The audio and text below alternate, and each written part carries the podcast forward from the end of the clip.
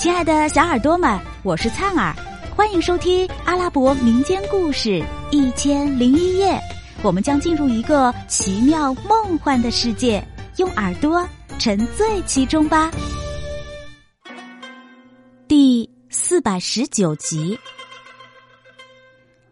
阿拉丁的母亲心里明白，皇帝的笑脸转眼就可能成为怒目，但既然皇帝已经发出询问。便只好打开帕子，心想：“啊，我先把宝石献上再说。”帕子打开之后，整个接待厅一下子闪烁着珠光宝色。皇帝十分的惊诧，情不自禁的就从座位上跳了起来，大声说：“哎呦，这样的罕世之宝，是我有生以来。”第一次见到的。继而，他对宰相说：“爱妻，你的观感如何？如此稀奇的珠宝，你曾见过吗？”啊，尊敬的陛下，连你都没有见过这样名贵的珠宝，我怎么会见过呢？据我所知啊，从我们皇宫中所有珠宝中，恐怕。也选不出一颗能与这钵盂中最小的宝石相媲美的。嗯，照此说来，贡献这些珠宝的人是有资格做公主的丈夫了。宰相听了皇帝的话，一时张口结舌，不知如何回答才好，心里非常难受。这是因为。皇帝曾答应将公主许配给他儿子做妻子。宰相愣了一会儿，说道：“尊敬的陛下，当初承蒙您开恩，答应将令千金许配给我儿子，臣及家人感恩不尽。今天见陛下有反悔之意，那么就恕我冒昧向皇上进一言，希望陛下看在臣的面子上。”给我儿子三个月期限，以便让他筹措到一些名贵的礼物进献给陛下作为聘礼。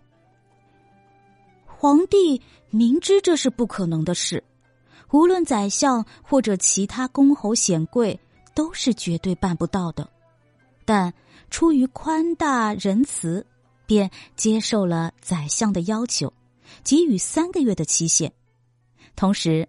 他对阿拉丁的母亲说：“回去告诉你的儿子吧，我发誓，愿将公主嫁给他。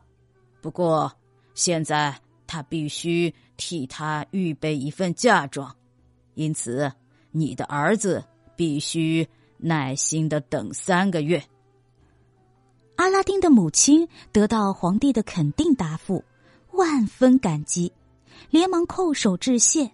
然后带着愉快的心情回家去了。阿拉丁呢，见母亲眉开眼笑的回来，而且没有再把那包宝石带回来，知道这事情有了眉目，于是他忙问母亲：“娘，看你的神情，一定是给我带来了好消息。那些珍贵的宝石起了作用吧？您受到皇帝的亲切接见了。”他是否仔细倾听了你的陈述呢？是否答应了你的请求呢？阿拉丁的母亲于是把他进宫的经过，皇帝如何叫宰相引荐他，他对那稀罕珍贵的宝石所表现出来的惊奇羡慕的神态，以及宰相的观感等等，从头到尾详细的叙述了一遍，然后说道：“啊。”皇帝对我许下诺言了，愿将公主啊嫁给你。不过，我的孩子，由于当初皇上曾允诺要将公主许配给宰相的儿子，因此，在宰相的提醒下，皇上可能是为了应付他，才答应三个月后替你和公主成亲。嗯，因此呢，我很担心。宰相会从中捣鬼，千方百计的对这桩婚事进行破坏，从而使皇帝改变主意。那真要是出现这样的情况，就难办了。亲爱的小耳朵们，这集故事先讲到这儿啦，我们下集再见。